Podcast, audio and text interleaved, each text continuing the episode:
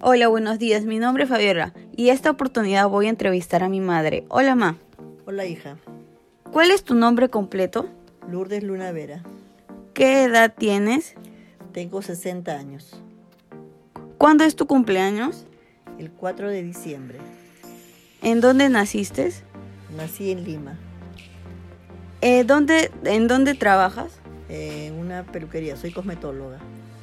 ¿Qué te gusta hacer en tus tiempos libres? En mis tiempos libres me gusta tejer y hacer actividades. ¿Cómo era tu relación con tus padres? Muy buena. ¿Cuál es tu no- momento de mayor orgullo como madre? El día que salí embarazada. ¿Cuál fue el punto que culminaste de la escuela secundaria para ti? El punto de secundaria. Culminante. La graduación. ¿Cómo eras cuando eras pequeña? Tranquila, alegre. ¿Cómo fue estar embarazada de mí? Eh, fue algo muy emocionante, tanto cuando nos casamos esperábamos esa niña, porque eres- eh, tuvimos una niña y contenta, alegre. ¿Fue diferente de mi hermano?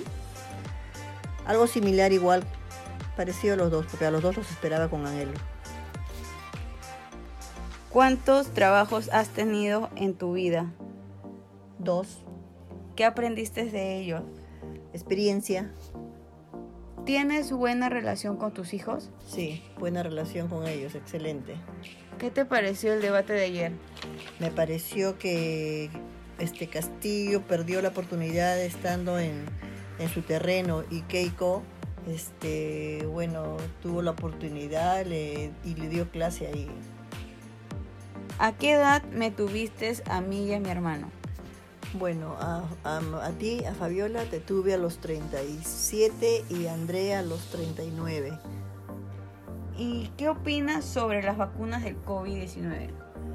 Bueno, ahora con estas vacunas que están saliendo, me parece que es una oportunidad buena para que la gente se, se vacune y de acuerdo a eso este, ya baje la, la fuerza de esta enfermedad que está pasando ahorita todo el país.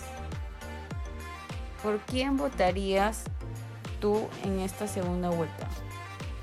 Bueno, en esta segunda vuelta votaría por Keiko porque es la única opción que tenemos ahora para que el Perú siquiera se pueda arreglar algo, ya, s- ya que ella en este entrando siendo este periodo, ella tendría que ser un buen periodo para que la gente crea en ella también.